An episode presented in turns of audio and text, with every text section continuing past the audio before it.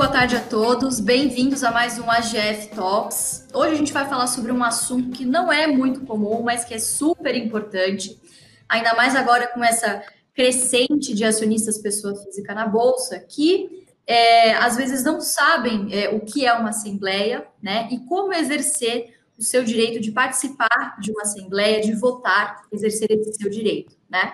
Então aqui a gente tem convidados muito especiais hoje. Fábio tá é, Dr. Marcelo Gasparino, que ele é conselheiro profissional do IBGC, não conhece o currículo dele, ele é presidente do Conselho de Administração da Eternit, ele participa do Conselho de Administração da Vale, MIG, do Conselho Fiscal da Petro, e nessa última semana participou aí desse, dessa última assembleia da Petrobras, que com certeza, se você puder compartilhar com a gente um pouquinho de como é que foi essa experiência, 12 horas de assembleia, praticamente uma maratona aí, né? Aposto que foi, foi bem, bem concorrido. E o doutor Daniel Ferreira, que é advogado especialista em direito societário e mercado de capitais. Então, muito obrigada pela vinda de vocês. É muito importante a gente passar essa mensagem para o senhor. Pode participar ativamente da vida da empresa em que ele investe. Né? Então, eu queria começar com uma pergunta direcionada a vocês. O que, que é uma assembleia e o que, que geralmente é votado em uma assembleia? Queria, primeiramente, antes do Daniel explicar, que ele é a pessoa mais autorizada a falar sobre o assunto, é que eu estou utilizando a, máscara apenas para dar o exemplo né, de que participo dessa live como conselheiro de administração profissional e o conselho tem que participar da vida da empresa. E nós temos que hoje é, transmitir é, segurança à nossa equipe e aos nossos colaboradores. Então, é fundamental que todos estejam protegidos da questão da Covid. Então, o uso da máscara é imprescindível. Eu estou em casa, eu vou tirar a máscara agora, mas fica a mensagem de que, após eleito, o conselheiro tem que participar ativamente da vida da empresa. Tá? Muito obrigado pelo convite. Uh, Luiz e Fábio, muito obrigado pelo convite também. É uma honra estar com vocês. É, o Marcelo também é uma pessoa que representa o mercado de forma muito efetiva. É um prazer estar com ele nessa, nessa live. É, eu acho que vamos ser muito breve. Uma assembleia de acionistas nada mais é do que uma reunião onde os sócios da companhia, que numa sociedade anônima são chamados de acionistas, participam das deliberações importantes que a companhia precisa ter naquele momento. Então, é uma reunião que contempla é, a participação dos sócios, e esses sócios não interessa a, o capital que ele tem investido naquela companhia, de, da totalidade do capital a uma única ação, ele passa a ter direitos, ele passa a ser sócio e tem que se envolver na, na dinâmica da companhia. É, isso é muito importante. É, e nós temos alguns tipos de assembleia. Nós temos assembleias ordinárias, aquelas que é, acontecem é, pela nova disciplina com, de, estabelecida pelo Covid-19 até outubro, até, no, até de, é, julho de, do corrente, né? Julho do ano do exercício do novo exercício social até 31 de julho neste ano, né, de 2020, mas uh, anteriormente as assembleias gerais ordinárias ocorriam até é, 30 de abril, até os quatro primeiros meses após o encerramento do exercício social anterior. É, e nós temos também a Assembleia, a Assembleia Geral Extraordinária, que tem uma característica, e temos outras assembleias, assembleias especiais, assembleias de debenturistas, cada uma tem a sua é, especialidade, a sua a forma de, de, de se estabelecer e os seus itens a deliberar.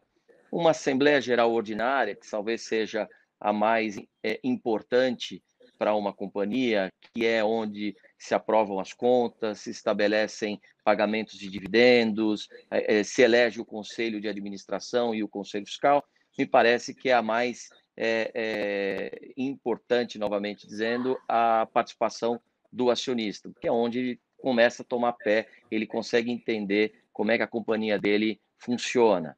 Então, numa Assembleia Geral Ordinária, nós temos de uma maneira muito simples, são os itens determinados legalmente, a lei da sociedade por ações estabelece esse critério, mas assim, de uma forma muito didática, é aprovação de contas, é estabelecer, estabelecer pagamento de dividendos e destinação de resultados, de uma maneira muito, muito é, é, fria, mas é exatamente isso que se estabelece numa, numa reunião ordinária. Em complementação, nós temos a, as eleições do Conselho de Administração do Conselho Fiscal, que são, é, é, não são exclusivas da Assembleia Geral Ordinária, mas, via de regra, acontecem na Assembleia Geral Ordinária. Legal. pode falar, pode falar. Não, pode falar. Isso, e para isso é, é, acontecer é... de uma forma e para isso acontecer de uma forma não protocolar, é fundamental a presença dos acionistas é, não controladores, nós usualmente chamamos minoritários da companhia. Né? Eu participo de um movimento é, iniciado em 2012 é, de engajamento de acionistas institucionais e acionistas privados é, da Bolsa de Valores brasileira em prol de uma melhoria da governança corporativa das companhias abertas brasileiras. Isso foi é, é, iniciado numa conversa realizada com alguns dos acionistas é, conhecidos é, como é, investidores do capital próprio brasileiro, em 2012, é, o Fundo Geração Futuro LPAR FIA, onde o principal cotista é o senhor Lírio Parisotto, né? o senhor Luiz Bass Filho, né? que também é acionista de diversas companhias, foram as primeiras pessoas abordadas é, para que isso se tornasse realidade. É, graças a Deus, isso foi se tornando é, um movimento virtuoso. Alguns fundos de gestão brasileiros gostaram da ideia de ver companhias que não tinham representantes minoritários represent, representados através de conselheiros profissionais. É, posso citar aqui pelo menos o Alaska Asset, que antigamente se chamava FIA Poland, né, do Luiz Alves. É, posteriormente, nós tivemos uma aproximação estratégica interessante com o Banco Clássico, né, que é um dos maiores acionistas é, privados, é, que eu digo privados, não é fundo de, de pensão, não é gestora, é, um, é, um, é realmente um, um, um, acionista quase que individual. É, o Bom Sussex é, também é, aderiu a alguns movimentos que foram feitos. É, o Jaburá, que é um fundo de investimento de um banco, é, também, e vários outros amigos aí que a gente construiu ao longo dessa trajetória para fazer com que as assembleias se tornassem é, menos é, monótonas. Algumas delas foram bastante é, interessantes, né, Daniel? Vamos nos lembrar da Assembleia da Uzi Minas em 2015, onde o Daniel teve é, qual é aquela. Hoje, COVID, hoje aquela não é mais nada, ele teve dengue, né? E ele fez a, a Assembleia com 40 graus. É, então, tem algumas assembleias muito emblemáticas a Assembleia da Uzi Minas em 2015, Assembleia da Vale em 2019, onde nós elegemos pela primeira vez, pelo voto múltiplo, uma representante no Conselho de Administração, e a Assembleia de quarta-feira, que é uma Assembleia que eu acho que vai ainda é, é, gerar algum debate, alguma construção teórica e algum aprendizado para o mercado de capitais, que foi a Assembleia da Petrobras, onde pela primeira vez se instalou o processo de voto múltiplo e os minoritários elegeram é, um conselheiro de administração. Eu queria apenas lembrar, não querendo puxar a sardinha para o meu lado, que eu fui o primeiro conselheiro eleito no voto múltiplo na Eletrobras em 2016. Então, esse movimento de representação de acionistas minoritários em companhias abertas, é, a gente vem realizando com sucesso desde 2012. É uma história longa pra, demais para ser contada no curto espaço de tempo, mas em 2016 a Eletrobras teve, teve pela primeira vez na história um conselheiro eleito pelo voto múltiplo, e a Vale em 2019. Pessoal, é, é um prazer, assim, inenarrável estar com vocês aqui, pessoas que têm bastante experiência é, nesse ramo. Até eu queria que vocês passassem um pouquinho mais, porque assim, a gente lida muito com o investidor que é o minoritário, né? A gente tenta ser aí o porta-voz, o AGF tenta ser o porta-voz do investidor minoritário na Bolsa de Valores.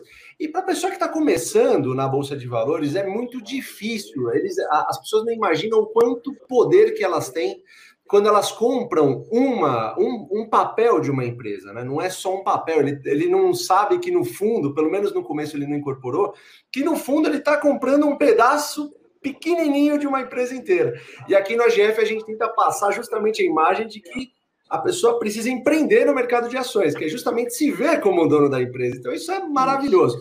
Eu queria que vocês, é, com a vasta experiência que vocês têm nesse ramo, eu queria que vocês passassem um pouquinho ou contassem alguma história de como é estar em loco numa assembleia, numa, fazendo algum tipo de votação. Como é que é o clima? Assim? Eu queria que vocês passassem um pouquinho mais isso para o investidor individual, para que eles sentissem como é, que, como é que funciona isso na prática, né? Vocês falaram que participaram de algumas assembleias, talvez algumas até acaloradas aí.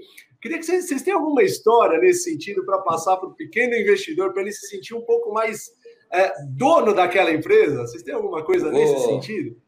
Eu vou pedir a palavra. Né? Por favor, você pode complementar, mas eu acredito que o Daniel me ensinou muito sobre a Assembleia e eu ensinei muito a ele sobre engajamento. Né? Então, em 2017, eu e o Daniel, eh, depois de muito, muita insistência, convenci ele a me acompanhar numa, num roadshow é, pelos Estados Unidos para visitar investidores institucionais. São os grandes fundos de investimento americanos, e britânicos e de outros países que investem em companhias abertas brasileiras. Por quê?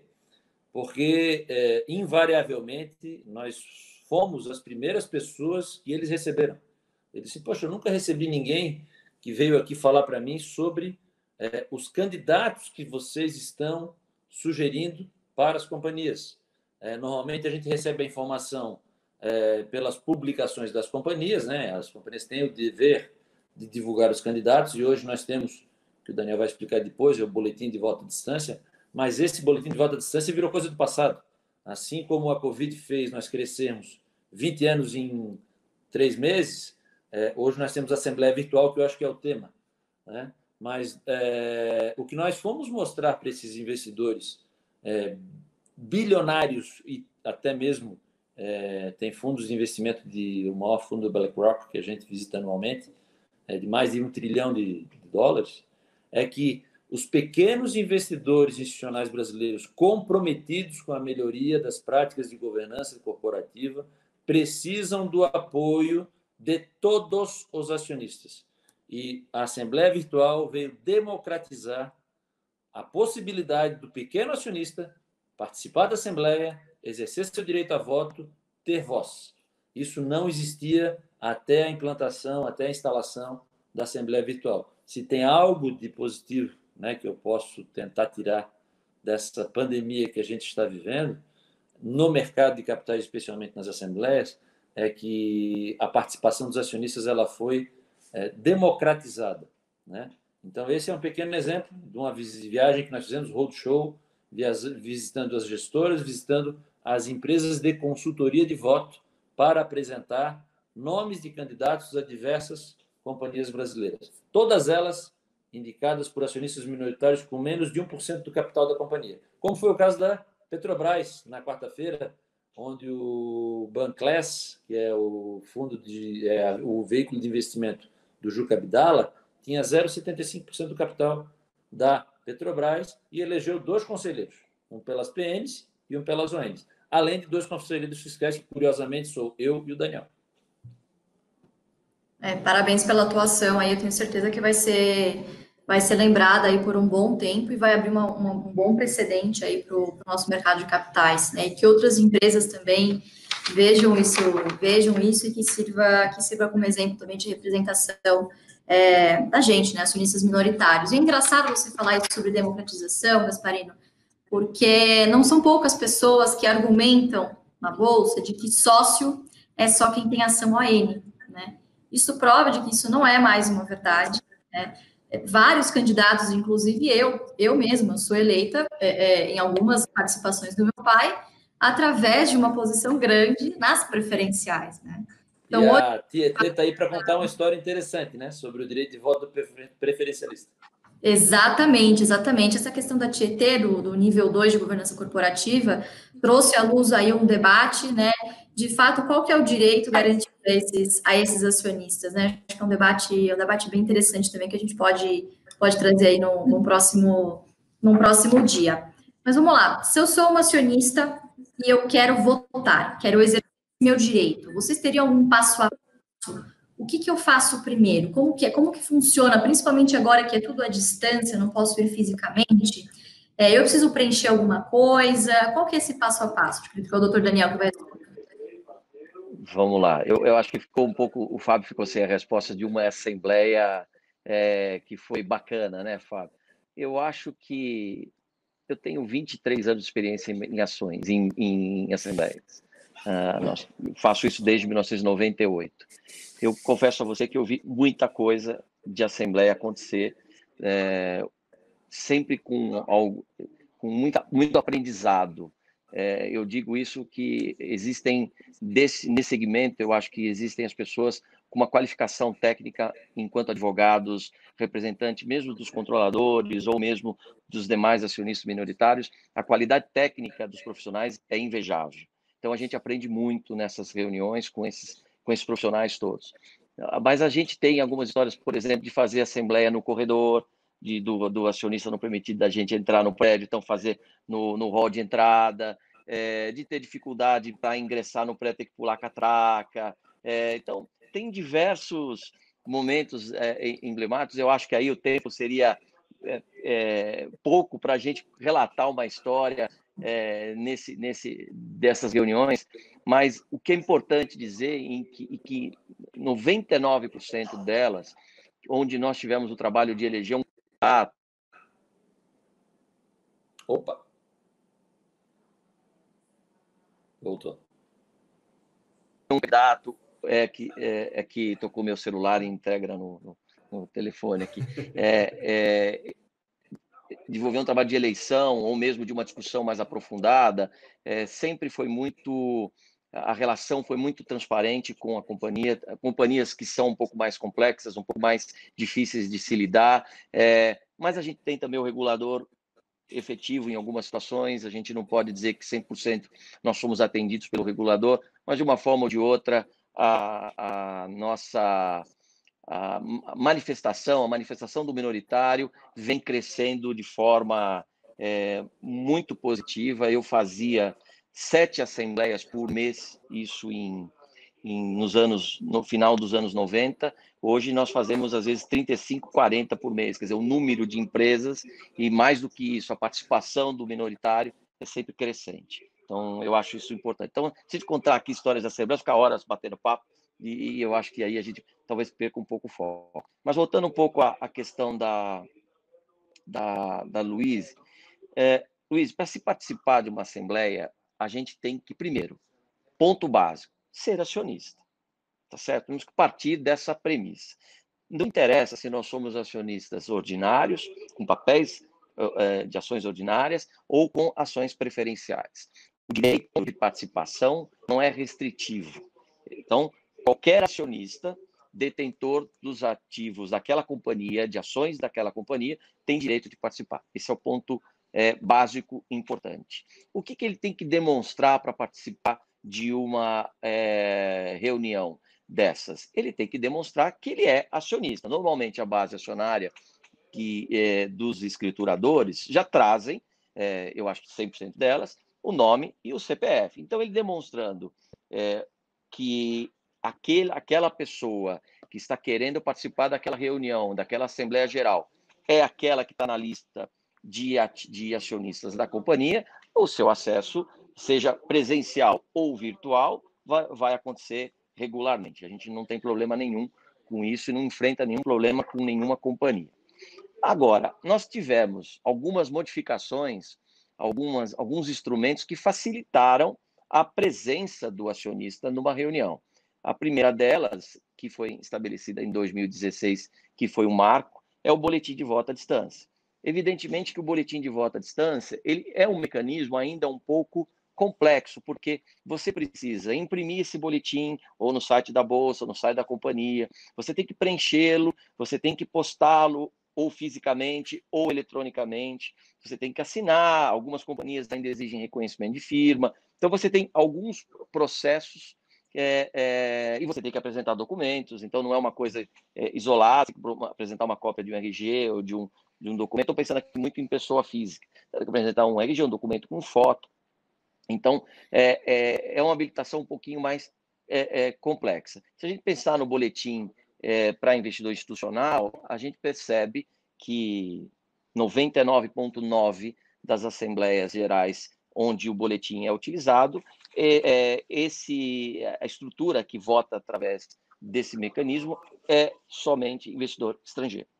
Nós não temos investidor local que utiliza isso de maneira efetiva é, o, que, o que mostra que não é um mecanismo, é, e o Marcelo usou a minha frase, é, democrático. É, o, o, o boletim de voto à distância, para mim, pessoalmente, não é um instrumento democrático. Até porque ele, ele cria requisitos para que você indique acionistas que indiretamente você não teria, né? Você tem aqueles percentuais exigidos pela regulamentação que não são fáceis de obter em algumas situações, então você está impedido de pôr um nome, e a gente sabe, se é um acionista estrangeiro que, que indiretamente hoje consegue eleger ou não um, um membro para conselho, se a gente não consegue colocar o nome no boletim, certamente você não vai ter esse nome eleito. Então, ele é muito restritivo nesse formato é, e, e, e não me parece, como eu disse, democrático. Um outro elemento que a gente teve agora, em função dessa pandemia, dessa exceção que a gente está vivendo, vamos chamar assim, é, desse momento triste que todo mundo está vivendo, mas eu acho que, e vou, e vou dizer, e vou repetir um pouco o que o Marcelo disse, o país teve capacidade de crescer muito rapidamente e de administrar uma conduta é, de melhoria para o nosso processo é, do direito societário, é, modificando normas em curto espaço de tempo, ou seja, fez aquilo que poderia ter sido feito em qualquer outro momento, não nesse, mas nós temos a, a condição de fazer assembleias digitais, assembleias virtuais. É, no meu modo de pensar, a assembleia virtual ela é o melhor caminho de participação do acionista, porque é nesse caminho, é nessa estrutura que esse acionista pode, com uma simples, com um simples clique, é, orientado pela companhia que estiver divulgando esse, esse trabalho que vai fazer através de uma ferramenta específica, ele vai se habilitar para uma reunião, tendo ações ordinárias, ações preferenciais, e vai se eleger no sentido de participação para aquela, para aquela reunião, vai poder entrar naquele ambiente assemblear e, com isso, exercer o seu direito de voto sem nenhuma restrição ele está aqui, como nós estamos conversando, ele vai estar tá ouvindo aquela reunião, vai estar tá se manifestando é, pra, sobre aqueles tópicos da ordem do dia, é, e é ouvido por todos os acionistas, é ouvido pela mesa, sem a necessidade de sair da sua casa, ter aquele custo ou para a contratação de um advogado para representá-lo, ou para pegar um avião para se direcionar à companhia fora da sua localidade. Quer dizer, a, o instrumento de votação virtual é, sem dúvida nenhuma, o maior salto em democratização da participação do acionista, tanto pessoa física como institucional, no ambiente de assembleia. Esse é o meu, a minha visão para esse momento de que a responsabilidade, então, é, do acionista pessoa física deve passar por um momento de maturação é, para que ele compreenda que ele influencia decisivamente no resultado de uma assembleia. Que a participação dele não, segue, não deve ser é, exclusivamente naquilo é, que vocês ensinam, que é fundamental, aprender a investir aprender a participar do mercado de capitais de uma forma que você venha a criar uma poupança. Né? Não vislumbro, não imagino que vocês pretendam formar é, os Warren Buffetts do mercado, mas eles podem chegar muito perto.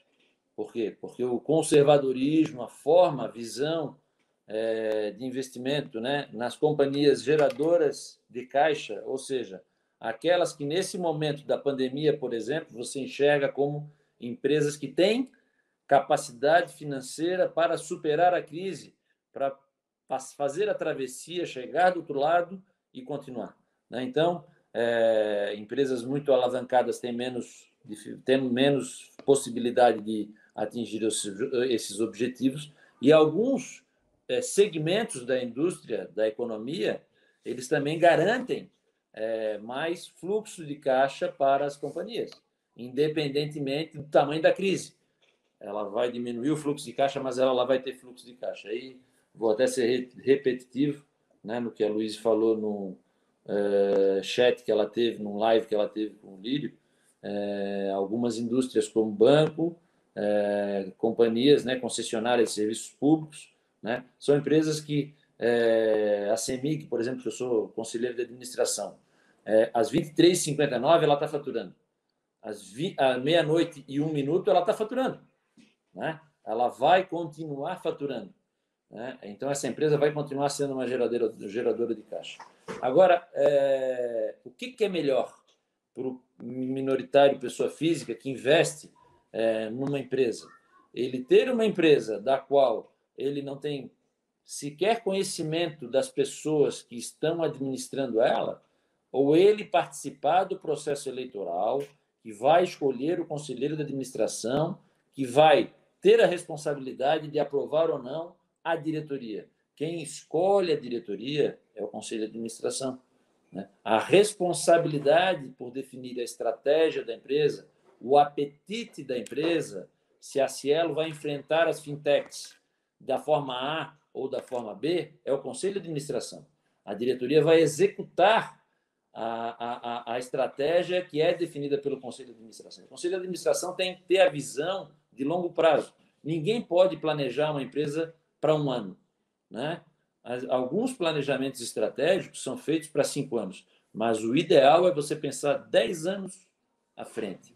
Né? Então, quando a gente fala de Petrobras, que eu não sou conselheiro de administração, não tenho essa responsabilidade, mas eu tenho a plena consciência de que nós é, estamos trabalhando com uma indústria emissora é, de CO2 e que isso está sendo transformado radicalmente no mundo. Se nós formos olhar, se nós formos olhar para a Europa, né, foi anunciado essa semana que em 2025 querem antecipar de 30 para 25 a redução drástica de veículos é, pro, é, movidos a combustão, né, a combustível fóssil, ou seja, gasolina, óleo diesel, né? Isso vai transformar essa, essa, essa indústria. Essa indústria ela vai ter que gerar outras oportunidades que neutralizem a emissão de CO2 que elas fazem na sua extração de petróleo, produção de petróleo e distribuição de derivados de petróleo. Isso é apenas um exemplo que eu quero dar, que é a responsabilidade do conselho. Então, não é simples sentar na cadeira do conselho de administração de uma é, petrolífera, de uma petroquímica, como eu já estive na Basquem, de uma mineradora, como é o caso da Vale, né? numa empresa como nós estamos, eu Luiz, é, no Conselho de Administração da Eternite, que no passado mexeu com amianto, né? Que apesar de ser antipático, o, o minério é, já foi dominado e ele é totalmente hoje feito, extraído no mundo de forma segura, né? mas que no passado, de fato, teve uma série de consequências. Quais serão as consequências que a indústria de plásticos vai sofrer daqui a 20, 30 anos? Né?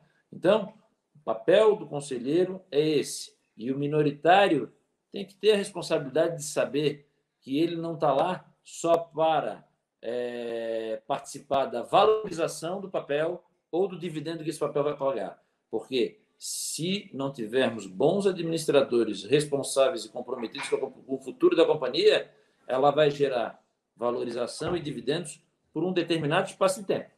Mas ela vai, vai enfrentar problemas futuros por não ter planejado o seu, eh, os seus próximos 10 anos. Então, eu queria deixar essa mensagem que é muito importante ao acionista minoritário, mesmo que ele tenha uma pequena participação, que ele compareça, que ele escute os debates, porque é ali que ele vai entender um pouco de quais são os desafios que a, companhia está enfrentando. E a Assembleia é o único evento em que todos os acionistas podem se encontrar. Não interessa se é ordinário ou preferencial. O que nós temos na norma é que a ordinária tem alguns direitos e a preferencial tem outros. Mas todos, tanto um quanto o outro, colocaram dinheiro na companhia. São donos daquele pequeno pedaço que você comentou. Então, eu parto desse princípio. E, e, e aqui nós temos diversos pontos importantes. Eu acho que o preferencial hoje é muito mais ativo, no sentido de, de se colocar é, dentro da administração das companhias. Como a Luiz colocou, é, a Luiz é conselheira para o preferencial, é, o Marcelo já, também já foi preferencial, eu sou conselheiro na Petrobras pelas preferenciais. Quer dizer, a preferencial hoje não é meramente aquela ação para receber capital é uma ação que se preocupa também com a companhia. É evidente que os direitos são diferentes, a ordinária tem amplos direitos de voto e a preferencial tem aquele ou não tem voto, que hoje é, não existe, ela tem sempre um voto, nem que seja para a eleição do Conselho é, Fiscal nas preferenciais, que é super simples, é, ou tem aquele voto restrito. Quer dizer, hoje a ação preferencial ela é uma ação tão importante quanto a ordinária. Não tem essa de dizer, ah, porque eu sou detentor de ação preferencial, não tenho que me preocupar com a companhia. Tem. Tem mais, inclusive, do que a própria ordinária, porque o seu, o seu investimento recebe primeiro, tem os benefícios. Então, se ele buscar entender melhor da companhia, ele garante mais aquele de, aquela perspectiva que ele tinha quando comprou aquele papel. É, é uma situação. É, a gente caminha, a gente vê aí pelo novo mercado que as ações são só ordinárias de emissão da companhia, esse é um fato. A gente também não pode deixar de, de anotar.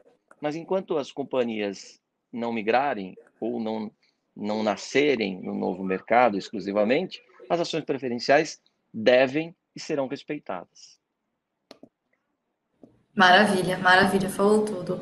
É, Para encerrar, Daniel e, e, e Gasparino, vocês têm alguma consideração final? Eu não sei se o Marcelo está escutando, parece que não.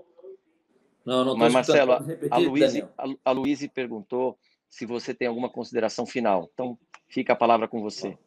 Consideração final que eu tenho né, é que os é, investidores, pessoa física, que são cada vez maiores na nossa bolsa, que ainda é uma bolsa pequena e vai crescer muito, é, devem é, acompanhar, o, se cadastrar no RI das suas companhias, receber os e-mails que são enviados pelas companhias relativamente aos eventos que acontecem, se programar para assistir à divulgação dos resultados trimestrais.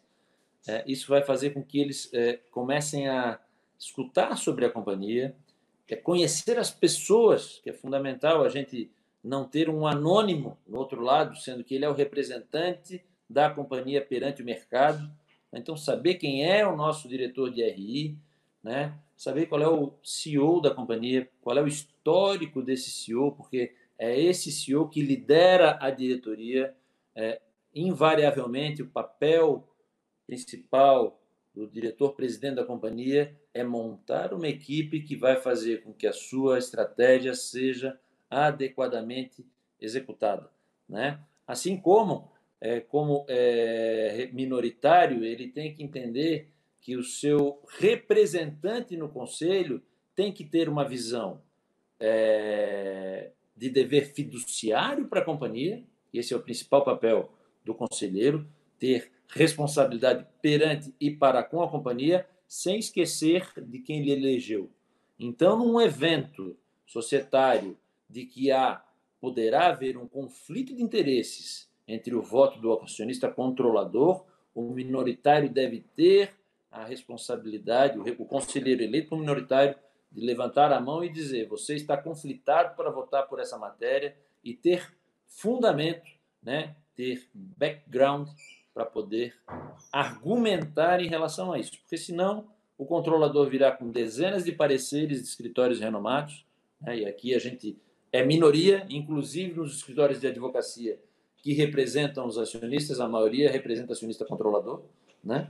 Está aqui o Daniel, que é representante, de, que é sócio de um escritório que tem representatividade de minoritários, é, e que vai tornar a vida do conselheiro muito mais difícil. Então, muitas vezes, o conselheiro que não é preparado, ele pensa bem de sim, essa briga não é para mim, eu não tenho porte, né? E por isso que eu me orgulho muitas vezes de ter é, enfrentado algumas situações aí que me causaram algum desgaste. É, tudo na vida, né? É atrito e, e, se você compra algumas brigas, você acaba respondendo pelas consequências. Isso gerou algum atrito, algum desgaste para mim, mas eu não me arrependo de forma alguma de ter participado de algumas decisões fundamentais e que transformaram algumas companhias. Eu diria, inclusive, que no caso da Uzi Minas, em 2015, nós fomos fundamentais para que a companhia não é, sucumbisse a uma situação de quase insolvência, que foi a capitalização é, de um bilhão, a, a, exitosa capitalização de um bilhão de reais que tirou as Minas de uma situação é, de inadimplência. Né? Então, esse é apenas um exemplo, né? E eu queria também dizer que sobre a situação da, da Petrobras vai ter um aprendizado muito grande dessa Assembleia, né? De que é o controlador ouvir um pouco mais, né? Porque essa construção é, da composição do novo Conselho da Petrobras foi trabalhada pelos minoritários.